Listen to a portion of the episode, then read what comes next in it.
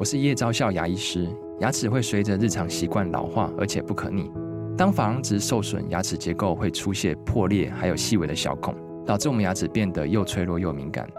这边我真心推荐贝欧尼修复牙膏，内含 BioHAP 成分，搭配正确的刷牙习惯，经科学实证，可在两周有效让牙齿再矿化，修复受损珐琅质的细微小孔。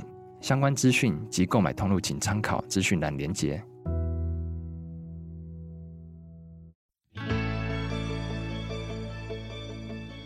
来到肉脚的跑步人生。Hello，大家好，欢迎您来到肉脚的跑步人生，我是赵新平。今天我们请到的两位来宾，他们穿的是国手制服。哇，我真的是今天一看到他们这件国手制服哦。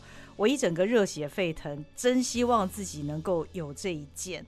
那他们是刚刚代表中华台北到印度班加罗尔参加这个一百公里超马赛事的两位国手小珍跟小蜜蜂，我们要热烈欢迎撒花欢迎这两位。来，Lady First，我们先请小珍跟大家打个招呼。大家好，我是小珍。小珍哦，高艺珍 Vivian 啊，那另外就是小蜜蜂，小蜜蜂是个男生哦。来，小蜜蜂，大家好，我是小蜜蜂。小蜜蜂李明峰，最近大家如果看这个运动笔记哦，最近小蜜蜂也写他在呃参参赛的过程，写到终极，听说还有好几集要写。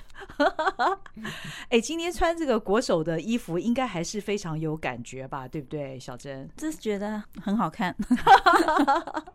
听说穿上去都有点害羞，平常不太敢穿。对，平常不太敢穿。怎么会呢？嗯，你就是国手啊，朋友就是害羞了，纯粹害羞，害羞。嗯、呃，小蜜蜂也是第一次取得国手的资格嘛，对不对？对，这一次是第一次。嗯，那这件衣服上身去参加比赛的时候，跟平常跑步的时候的感觉有什么不同？差蛮多的。其实 这件衣服在赛前还没有拿到钱。我知道要去比赛，我是毫无压力，因为我就是按照我自己平常课表训练。但是当协会拿这件衣服给我的时候，哦、不知道为什么我压力就 开始出现了。所以我觉得就是不让自己松懈，我会把它吊在我最显眼的地方，让他每天提醒我说：“ 你现在要代表台湾队出征。”这样子哦，嗯、每天看这件衣服。对，嗯，小珍呢？小珍也有这种同样的压力。我是心里非常忐忑，知道说要参加这个赛事之后，嗯、就是从答应一直到比赛结束，都是呈现很忐忑的心情。嗯嗯嗯嗯嗯，可以想见，可以想见，嗯、因为。毕竟是代表国家参赛，那这次哦，在印度班加罗尔两位参加的这个一百公里超马赛事啊，其实除了今天在现场我们的小珍跟小蜜蜂之外，还有男女各两位的选手，也就是说，这次我们中华台北是三男三女这样的一个阵容参赛哦，那成绩可以说是非常的好，因为呢。获得了男子组跟女子组都各自获得了铜牌，我觉得这个非常不容易啊，因为我们到印度一个遥远的国度，完全陌生的地方，两位应该过去也都没有去过印度嘛，对不对？小珍有去过吗？嗯、没有，没有去过。嗯，对，完全没有。那时候想到七月份要在印度比赛，会不会觉得头皮发麻啊？很热的感觉？对，一开始大家的印象一定会觉得印度应该会非常的热，嗯，然后。应该是说，女生去到印度也都会比较稍微有点担心。对对对对，过去印度有一些新闻，让女生心里不是很好的感觉，对，对，对，会紧张。嗯，小蜜蜂也是第一次去印度。如果说海外嘛，这应该算我的第一次海外。第一次海外嘛。太强了！第一次就以国手的身份出征，然后参加一百公里赛事，我觉得这个你以后可以讲一辈子。哎，哎，对，的确，嗯，那当然，印度班加罗尔这个地方，呃，我在去年采访也是同样这个节目啊，访问庆华跟冠儒的时候，他们是参加二十四小时赛嘛，但是那次的赛事跟这次不同的地方是在于，那次他们是在一个田径场里面。绕圈，那一圈四百公尺。你们这一次也是绕圈，但是那个圈稍微大一点，而且也不是在田径场，所以比赛的那个赛事环境是怎么样？小蜜蜂帮我们形容一下。它是在一个顶尖的农业学校，嗯、那我们绕一圈是五公里，嗯嗯嗯，就是绕它整个校园，所以要二十圈。对，要绕二十圈。哦吼，嗯，啊，天气的话，我们前一天去场看的时候都很凉爽，就觉得应该没有问题。嗯，那稍微有一些上下坡，嗯嗯嗯，哦，嗯，但是场看后发现到比赛当天好像 相反了，因为变成上坡比较长。那哦，上坡比较长，啊，因为本来以为上坡是比较少啊，下坡比较长。嗯嗯嗯，对，就是差别在，跟自己想象的不一样，完全不一样。那是柏油路吗？有部分柏油路，有部分是泥土的路。哦，就是啊，还有，因为它可能是农业学校，所以它地面有一些坑坑巴巴的，可能要保留原始的 地形吧。哦，所以在跑的时候，总而言之，那是一个完全陌生的一个路面。是，所以前一天有去试跑吗？有有。哦，哦，就是先了解一下，因为它那个是虽然是绕一圈，但它有一个地方是有一个折返点。嗯嗯嗯，我们一直找不到那个折返点，找不到折返点，前一天看不到折返点，对，对，对，要当天才晓得。对对对。哦，嗯、所以参赛的感觉到底是如何呢？小珍，你可以形容一下当时站在起跑线，然后开始跑的感觉。当初站在起跑线上的时候，我一直觉得我们的成绩应该不会是太理想。嗯，那一开始我觉得，既然这样子，我一定要让大家一看到台湾。嗯，所以我就站在起跑线的最前面。嗯，所以要让大家一开始就可以，比如说拍照啊，或者是镜头上一定要有我们中华队的样子。嗯，所以那个时候第一个想法是这样。然后在起跑之后呢，我的想法就是。我一定要稳稳的把它跑完，嗯，不可以辜负大家，嗯哼，嗯哼。后来果然是如此嘛？后来就是大家完赛了，非常的开心跟感动。哎、欸，我看你这次跑一百公里的成绩好像比你的 PB 还要快，是不是？对，有比台湾稍微进步一点点。所以你这次参赛是你的一百公里的 PB？对，哇。好傲人是多少？跟大家讲一下。啊，其实成绩是还好，只是比台湾进步一点点。嗯，大概十个小时多，快十一个小时。太厉害了，太厉害了！在这么紧张的情况下，完全陌生的情况，而且上坡比下坡还多。嗯，真的。可是怎样？可是觉得还可以更好。不是不是，我只是当下就是想稳稳的把它跑完。嗯，然后就是绝对要完赛，然后让大家。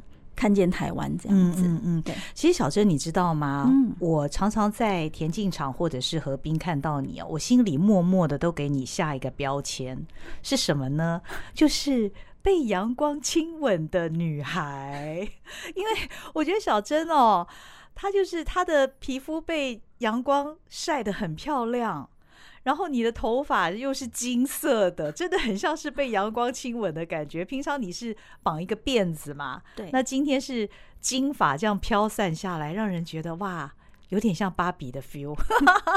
被阳光亲吻的女孩，这是我心里偷偷帮小珍下了一个标签哦。谢谢。那至于小蜜蜂呢，其实就只有一个字形容：帅。帅就对了，呃，那这次其实参加这个一百公里的超马哦，我昨天特别上网去看了一下官网的成绩，这次官网成绩很晚才出来，但是我看了之后，其实我被吓到，因为这次这个赛事可以说它既是团体赛也是个人赛。那团体赛的部分，我们中华台北是各自获得男女组的铜牌嘛，第三名，很好的成绩。那我看到个人赛的时候啊，我发现前三名都被日本选手包办。那日本选手的成绩非常非常的吓人。我看到那个男总一啊，男总一的成绩是六小时多，六小时三十九分三十八秒。大家想想看，一百公里，他是全马乘以二都不止。那换句话说，他的全马成绩是多少？我不敢想象，因为他跑一百公里，他居然只花了六小时三十九分三十八秒。所以呢，我一时兴起哦，一时好奇，我就去 Google 了，到底世界纪录的男子一百 K 的这个世界纪录是多少？那世界纪录也是六小时，诶，六小时零五分三十五秒，这是目前的世界纪录，在今年五月份创下的。在立陶宛，那好像是一个立陶宛的男生所创下。那六小时零五分三十五秒的话，等于他的每公里的速度是三三九。这是世界纪录。那这次呢，跟小珍还有呃小蜜蜂一起参加这个一百公里赛事的这位男总一哦，这个日本选手，他六小时三十九分三十八秒嘛，对不对？他的均速呢，我也用运动笔记的那个 配速工具去算了一下，四分速，四分速维持一百公里，非常可怕。那男女哦，都由日本的前三个选手所包办，可见他们是有多么多么的强。我觉得在此当然就凸显，我觉得我们台湾队真的很厉害，在这么强的选手的环伺之下，我们仍然得到铜牌，所以我心里真的是很为两位，很为这次我们总共的六位选手感觉到骄傲。嗯，那我不知道小珍，你有没有观察到其他的几个国家的？选手当然包括日本在内，就是这次跟这些世界顶尖级的好手在一起比赛，那个感觉到底是什么？应该是说看到强劲的对手，嗯、当然我们也就是会有一个意志力，嗯，希望自己也可以有不错的表现。嗯，所以当下其实我觉得应该是都没有太多想些其他的想法，嗯、就只是。维持自己的配速，然后好好的就是把这个赛事给跑完。嗯嗯嗯，专注。小蜜蜂，你呢？我记得我第一圈是在被那个十九公里的时候就被日本队刷一圈。哦，我就会想说，十九公里才被他刷一圈，但是 那是很恐怖的，因为这不是在四百公尺的操场，这是在五公里一圈的距离。对，就十九公里就被刷一圈哦，他赢你五公里，对，你就会看到一个橘色部队这样子，哎，好像在跑间歇一样刷过你，哦，所以当下你就有感觉日本队是多快，我就会觉得，那你应该等一下就会爆了吧？嗯嗯，对，真的这个想法很正常。对，我觉得你们这速度真的是太夸张了。嗯，对，但是我前五公里我有先跟上一个一位那个女总医先跟她跑。哦，日本，但是我发现那个配速配在四三零后，我就觉得这好像不是我的配速，我应该要降下来，不然这样子，我这次是代表国家，嗯，这是不能失误的，我还是要维持我自己的配速，嗯，所以我就自动降下来，目送他们。所以在跑的时候，你就是非常的注意，应该是说不得不注意到这支橘色部队了啦，嗯，就是因为他们几乎都。粘在一起，就是他们都只有前后差几步而已。嗯嗯嗯嗯。其实刚刚小蜜蜂讲到日本这个女总一哦，我看她的完赛成绩是哦一百公里哦七小时二十七分四十四秒，哇，多快，真的是吓死人了。她好像也是上一次二十四小时台湾东武的女总一哦，哇，所以她参赛经验是非常丰富的。对，所以可见你们有多厉害啊！我们是业余的哦。对，当然啦，都是素人，都是素人，所以这次参赛经验真的非常宝贵。那不知道除了日本跟地主印度队之外，还有哪些国家的选手啊？小珍，嗯，我们总共大概五六个国家，就是刚刚提到的日本嘛。那我们还有就是澳洲。纽西兰、蒙古，然后我们台湾还有地主队印度哦，这样子、嗯、这么多个的队伍，我们得到第三名。嗯、那你有观察到其他队伍他们有运用什么样的策略吗？因为其他的队伍是不是都有教练，就是说配备是比较完整的？我是觉得说他们可能是比较有完善的准备，加上说他们除了领队之外，可能还有医护。我们只要单纯看人数的话，就会觉得说，哎，怎么落差会这么大？哦，对，那应该是说，可能我们在协会上面安排的，可能我们。不太了解他们的状况，嗯，但是当初有这个资格去为台湾出去比赛，嗯，那我们也是单纯的想说尽一份心力这样子。那至于像日本队啊、澳洲队跟地主队的印度，他们人就的确就是比较多，哦，可能就是他们分工的比较完整。哦，对，哦，对，有教练啊、补给员啊等等，哦，还有医护。对哦，那这一次我们大概就是一个领队率领着这个六位选手嘛，对不对？对对。哦，那补给的话要怎么补给？官方有提供补给吗？还是都是吃自己的？他们是有提供水，嗯，还有一个补给站，嗯哼，有矿泉水和有一罐橘色的东西，但我不太敢拿。所以你们都还是自己补给，嗯，自己带，对，从台湾准备的带过去。对对对。哦，那但我觉得那边有一个小技巧，就是因为它印度没有提供运动饮料，嗯，而且那边买不到运动饮料，所以所以我们就从台湾先买那个运动饮料粉末状，去加在矿泉水里面。当做我们的运动饮料，这样子哦，印度买不到运动饮料，对，找不到哎，哦，嗯，怎么会这样？好怪哦，嗯，哦，那也不知道印度的选手他们是喝不喝运动，可能他们喝那罐橘色的，就是橘色那一罐，哦，但是没喝过的东西不敢尝试。我跑过去的时候补给的时候，其实他们的印度英文我听不太懂，他就是说我的一个包，哦，water 可能。一个是 power，哦，应该就是这两种哦而已，OK。所以你们就是经过自己站的时候吃自己的补给的东西。对，台湾比较 freestyle，就是、哦、各种补给都有。嗯嗯嗯。那吃些什么呢？会跟平常你们跑超马的时候吃的都一样吗？小珍，应该是说我自己准备的东西其实比较简单，嗯、就是能量胶，然后加上就是我自己很喜欢喝的红牛。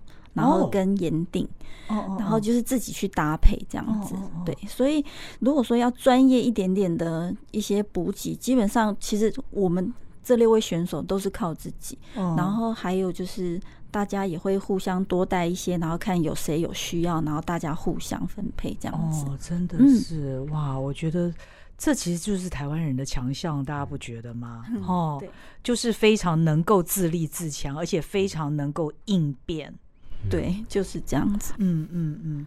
那这一次最后知道得到铜牌的时候那种感觉，小珍要不要跟我们分享一下？我们真的就是很忐忑，然后一开始我们都不敢预设立场。嗯。然后呢，就是大家就是嗯、呃，应该是说稳稳的配速，然后跑完自己这样子的一百 K。嗯。那知道确定可以拿到铜牌的时候，那种心里的悸动真的是很难用言语来形容。那那时候跑进终点的时候，就是很开心看到自己的队友，然后就是就是只有拥抱，我觉得就是完成了，就是完成了，很开心，哦、心里很激动，对，很激动。哦，哦小英我也分享一下，我是台湾队第一个回来的，嗯、那第一次在国外跑步，因为我以前都看别人在国外跑步有拿自己国家的国旗，嗯嗯嗯，那这一次第一次在国外跑步拿到自己国家的国旗。奔向终点那一刻，的确真的是很感动。虽然我很痛苦，就是 很想要找地方坐下来，但没办法，还是想要撑下来，让大家看到我们台湾的旗帜。哦，我有看到你的终点照啊，很帅啊。嗯，但其实那脚都很不舒服。拍起来好看就好，我觉得小珍的拍起来也是非常好看，就是拿着国旗，然后让人感觉到那种。很开心，真的是开心，真的超级开心。嗯，表到终点都是还是要做表情管理，一定要一定要。哎、欸，他们赛道上有没有摄影师啊？赛道上有摄影师，嗯、但是就是比较靠近，就是我们拱门晶片区的地方。哦，所以嗯、呃，经过的时候其实都是会稍微表情管理一下。对对对，只有那个地方要管理就好，其他的地方就专注在跑步就好。对，就是专注在跑步。对。嗯这样子也不错。那刚刚讲到对于日本选手的观察，还有其他的让你们印象比较深刻的一些事情吗？这次参赛，其实日本选手他们的团队啊，因为我有发现到他们很有纪律的部分，就是像他的补给桌，我有去拍一下，我有经过他们同意才拍，因为他们补给就是每一个选手。都会已经做好，比如说好二十罐补给，嗯，所以他都会写上一二三四五六七八九十这样子按顺序，哦，而且每一个补给罐上面都会做出他们很明显的标志，比如说有一个都贴满贴纸，嗯，或是另一个是用延长线绑出一个什么 爆炸的星星，那红色的星星你就会知道啊，这就是他的，对对，嗯，所以他们几乎我觉得根本不用补给员，嗯，因为他。补给员他只要看谁回来，就拿他的号码。嗯、比如说他现在是第一瓶，嗯、那就拿给他，因为或许第一瓶它里面加了他所喝的东西。对，对，那比如说到第二十公里后，他其实都已经加好了，嗯、所以变成补给员只要按顺序拿给他就好了。哦，嗯，哎、欸，我觉得这蛮值得我们参考的。我觉得就是非常井然有序。而且他们最后我有发现到某一就是跑到树林区里面，我会看到某一区，哎，怎么都是 日本人的那个补给品，所以他们也很有纪律，都会丢在同一个地方。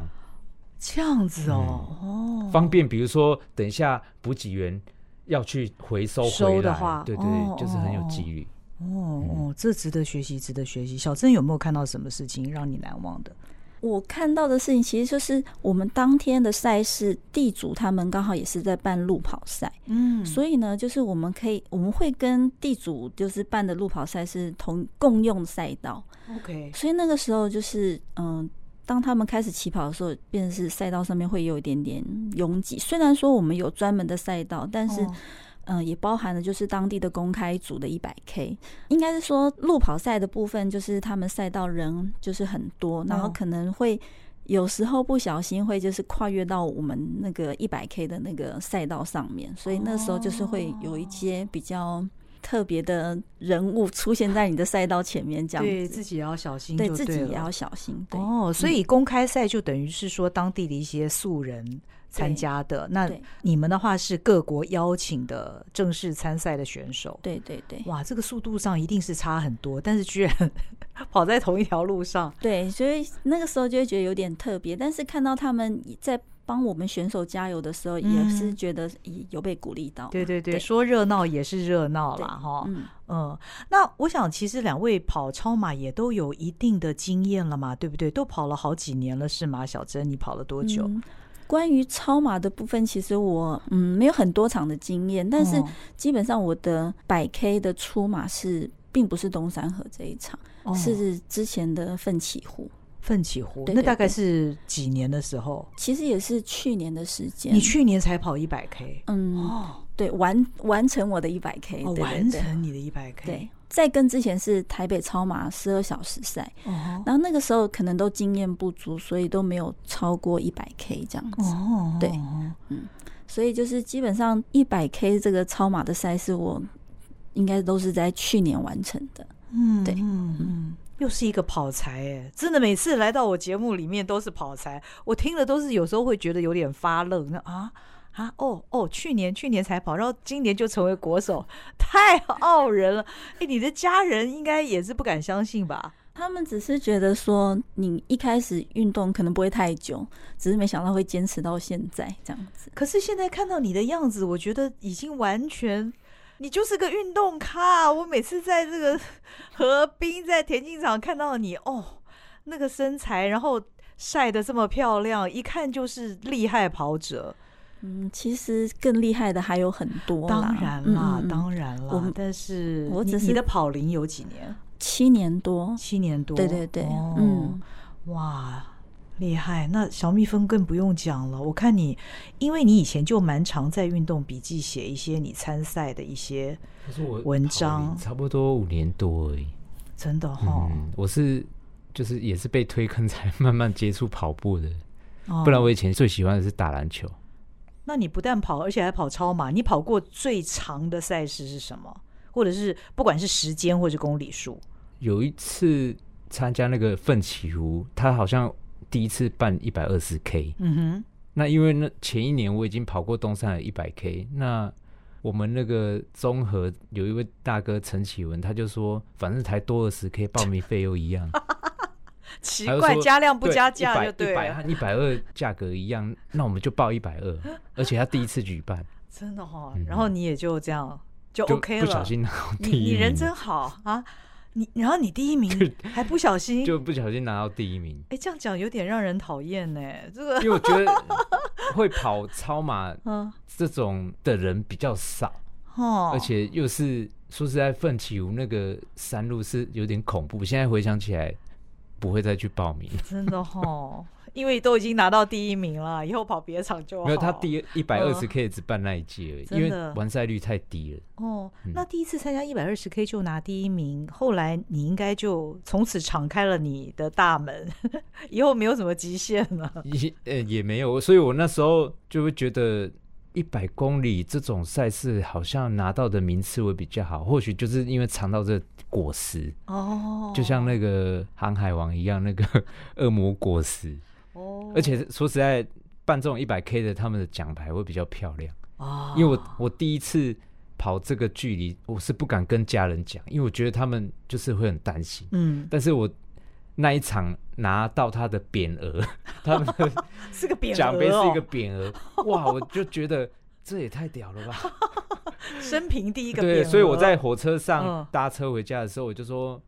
跟我爸妈报平安，说我跑完一百二，嗯，他们也是吓到，还拿了个匾额，对，我就说我有带一个匾额回来给你。对，你儿子是马拉松状元呐，所以他就比较不会担心我跑长距离的事。哦，好好好，我觉得小珍也是蛮传奇的，就是说，因为听你讲话哈，这样细细柔柔的，跟你在赛道上面的剽悍，我觉得是非常大反差。有没有人跟你讲过？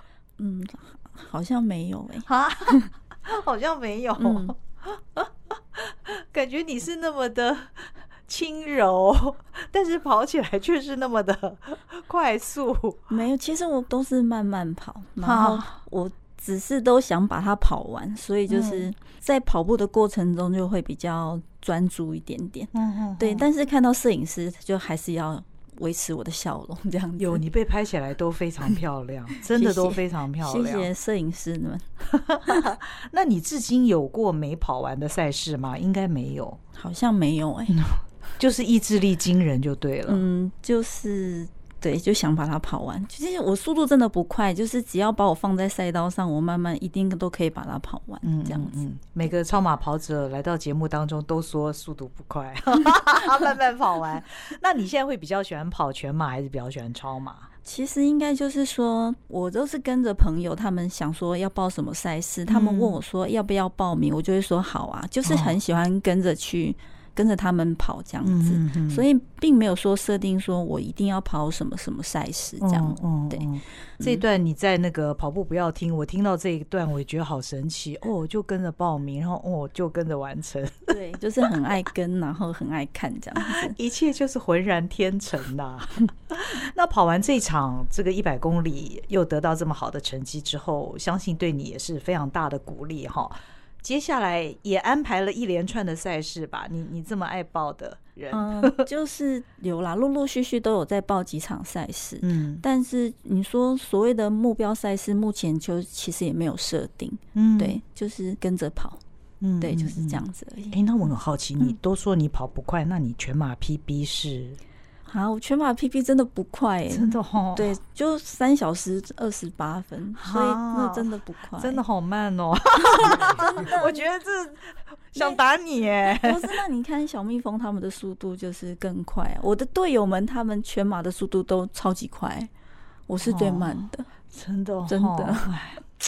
让爸咖，我不知该如何是好，只能远目，只能远目啊！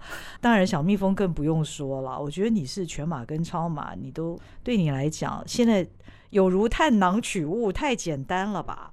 也没有哎、欸，因为其实我昨天有稍微做一下功课，我发现我是前五年那时候有接触到那个艾迪达的配速员，嗯哼哼，我是那时候加入后。第一年先担任五小时的配速员，uh huh. 那第二年担任四小时三十分，嗯、uh，huh.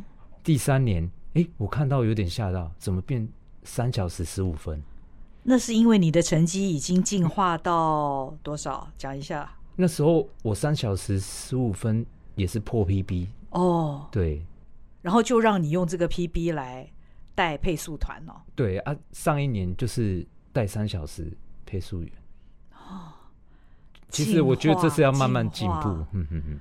哦，好厉害，好恐怖哦！还有就是配速员他们有一个配速的准则，像我们都是会练四百公尺一圈，比如说好，假设一百秒，嗯，那误差值就只能在一秒啊，所以我们就是用这种精准的配速去掌控自己的速度。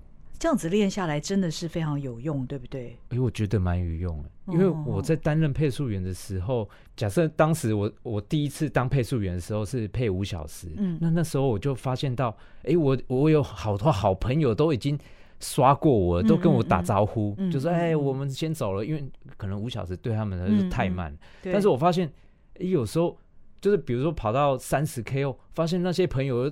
换我跟他打招呼了，就说：“ 哎、欸、哎，赶、欸、快来啊，上车啊！”他们就说我上不了了，哦、路遥知马力，代表他们的配速失控。OK，开始跑太快。嗯嗯嗯，所以担任配速员真的也是在配速上面会更为精准。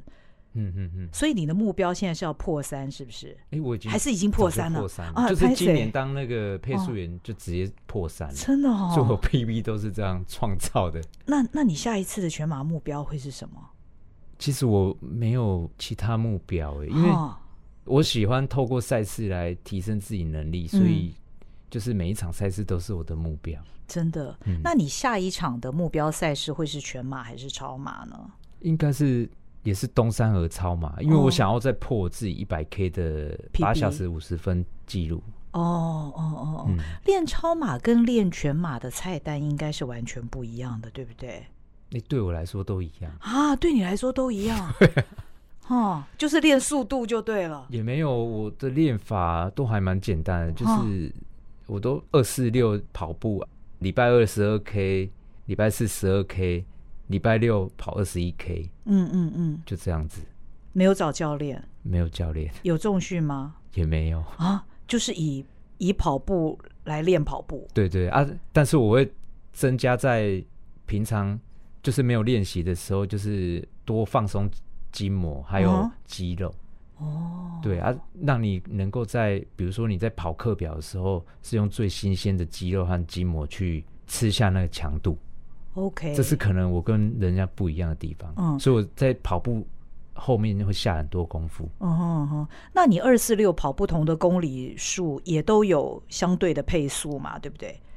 哎，也没有哎。哦因为我们是上班族，所以说你下班的时候每天状况都不一样。嗯、有时候你就特别累，但是你又硬要吃下今天不可能吃下的课表，那我觉得受伤几率会拉很高。所以你都是凭着体感吗？对，我都只有跑配速凭体感而已。哦，这样子哦，这样子我觉得用最简单的课表、最简单的场地，还有最简单的心去跑，也不要想太多，就把它完成，你就会带着那个喜悦感回家就好了。哇，这是一个相当值得参考的方式。嗯，嗯，小珍就不一样了，对不对？跑全马，因为在我的概念里面，全马跟超马的练法怎么会一样嘞？对，我是比较不一样，但是我的基本上都是慢慢跑，嗯，然后把它跑完。嗯，所以基本上所谓的课表我都没有试过。对，你也没有试任何课表，没有。所谓的科学化训练也并没有发生在你的身上，没有。这样子哦，对，那你等于自己给自己出课表就对了，就是完全就是看心情、看体感 啊！哇，这是两大跑才。那你你这样子，你的跑量会是多大呢？其实我的跑量其实不多哎、欸嗯，就是嗯，以月跑量来讲，就两百多快三百，然后有如果赛事多一点，可能就会超过三百这样子。嗯嗯，对，所以基本上不多。对、嗯，那如果说一般大家要提升自己全马的速度，其实基本上就是跑量要增加嘛，然后再加上吃课表。我不敢上跑班，其实多半就是那个课表，可能我觉得我自己的能力不足，会吃不下来，嗯嗯嗯，所以可能效果可能也不会太好。你是指速度上还是对速度速度的要求？对对对，所以所谓的间歇，说真的，我可能也都跑不太下来。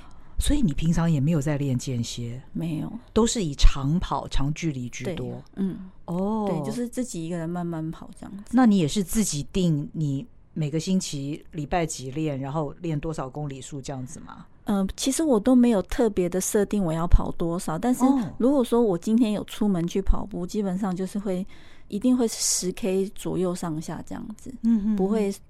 就是反正就是我希望运动，然后流汗健康这样子。不会只有十 K 吧？那你一个礼拜跑几天？应该都会有大概三四天啦。然后假日稍微再跑一个长距离。哦，对。但就有时候，反正朋友会觉得说：“哎、欸，你是不是跑太多啊？还是什么？”嗯，那就会稍微就是会早一天两天这样休息，嗯，然后可能在家做一些嗯伸展啊，然后一些深蹲之类的，嗯嗯，就是都乱做。所以没有特定给自己设定什么什么课表啊、目标什么都没有。好厉害哦！为什么？老天是不公平的，哈哈哈，因为我也是乱练啊，但我怎么能跟他们两个比嘞？但我觉得今天跟两位来聊，真的是觉得好激励哦，因为感觉你们是，其实我相信你们都还是各自有心里面的目标，但是你们也蛮随着自己当天的情况，然后来练习嘛，对不对？不是那种吃课表吃得非常的。这该怎么形容？也不能说你们不认真，其实你们很认真，只是说你们并没有教练开的课表，你们是自己开的课表，自己练，然后自己跑出了这条路。这跟我前几天访问的高志明高大哥有一点像，因为高大哥他也从来都没有找教练，他甚至于也没有去重训，但是他算是超马界的前辈嘛。是，对，难道超马人都是这样浑然天成吗？这是我心里面一个好大的问号。看起来是哦，嗯，那下次再有担任国手的机会的话，应该也是很开心吧？小珍会不会？我这一次有这个机会，就是代表中华队出去比赛。呃，应该是说我没有预期到会有这样子的机会。嗯嗯。那因为我收到通知的时候比较晚，然后再加上就是我在其他场赛事遇到我们这一次的队友丽文姐，那时候呃问我说：“哎，你有没有收到通知？”然后那时候我就觉得说：“嗯，收到什么通知啊？”然后后来是自己再去查的时候才发现：“哎，真的有哎。”然后从那个时候开始就会有一点点就是嗯，自己想说到底该不该去参加，自己的成绩好像。不是太亮眼，所以那时候考虑了一段时间。哦，对。那至于未来会不会有机会再代表国家出去比赛呢？就是完全没有没有这个想法。嗯、对，嗯嗯，不小心的，不小心。但是我相信，如果有机会，一定会再有机会的，因为太优秀了。小蜜蜂，你呢？会期待有下一次？下一次当国手就是更有经验了，对不对？如果有机会，我一定会在我现在还还算不错的状态下，我一定会。如果有机会，我一定会站出来的。嗯嗯。那当然，我要自己先把自己的成绩再做好一点。嗯哼嗯哼。所以跑步这件事情对你来讲，你觉得现在最大的意义是什么呢？跑步哦。嗯，跑步在你的生活中，它在我的人生中，它好像现在和我的健康是排在第一顺位。嗯，因为。每个人的顺位，比如说家庭健康，还有事业顺位不同的话，嗯、我我相信人生会不一样。因为我以前刚出社会的时候，都把那个事业排在非常的前面，嗯、所以我的曲线是很事业非常的长。但是，嗯，我发现那时候健康非常的短。嗯、那现在我因为透过跑步后，就要像跑步一样。课表要吃好啊，还有饮食都要做均衡的打算后，我觉得这样子的人生才会完美。所以我现在就是把健康还有运动、跑步这件事排在比较优先的顺位，嗯因为这个是或许就是我的自信的来源。嗯，对，那其他就会相辅相成的，一起变得更好。这样，嗯，你人生的优先顺序改变了，对对对，嗯，然后也觉得这样的改变更好。对对，也让自己比较自信，嗯哼嗯哼，而且感觉真的有点发光。嗯，那么讲话柔柔的小珍呢？我其实会喜欢上跑步，一开始是因为身材的关系，嗯，然后因为觉得就是人自己胖胖的嘛，然后之前减肥的方式也不太好，嗯，然后想说透过运动看可不可以让自己就是维持。比较健康、比较好的身材，嗯、然后才会开始跑步。嗯、的确，现在就是就是人瘦下来，看起来也是有健康的感觉。嗯、那至于顺位这件事情，的确是占蛮前面的的顺位啦。所以现在这样子也是蛮开心的。你可以想象你的生活当中没有跑步吗？现在可能不行哦，哦因为就总觉得就是运动流汗，人就是健康嘛，这样子，所以我觉得现在这样还不错。你一定也更喜欢现在的自己。对，现在蛮喜欢现在自己现在的状态。嗯，对，所以大家在赛道上面看到这个被阳光亲吻的女孩小禛的时候，可以跟她打个招呼哦。她很好认，很好认，发色还有她的这个身形，而且我注意到你都喜欢穿深色的、黑色的跑衣耶。对，就是感觉就是嗯，应该说比较酷。对，然后比较不会被看见啊。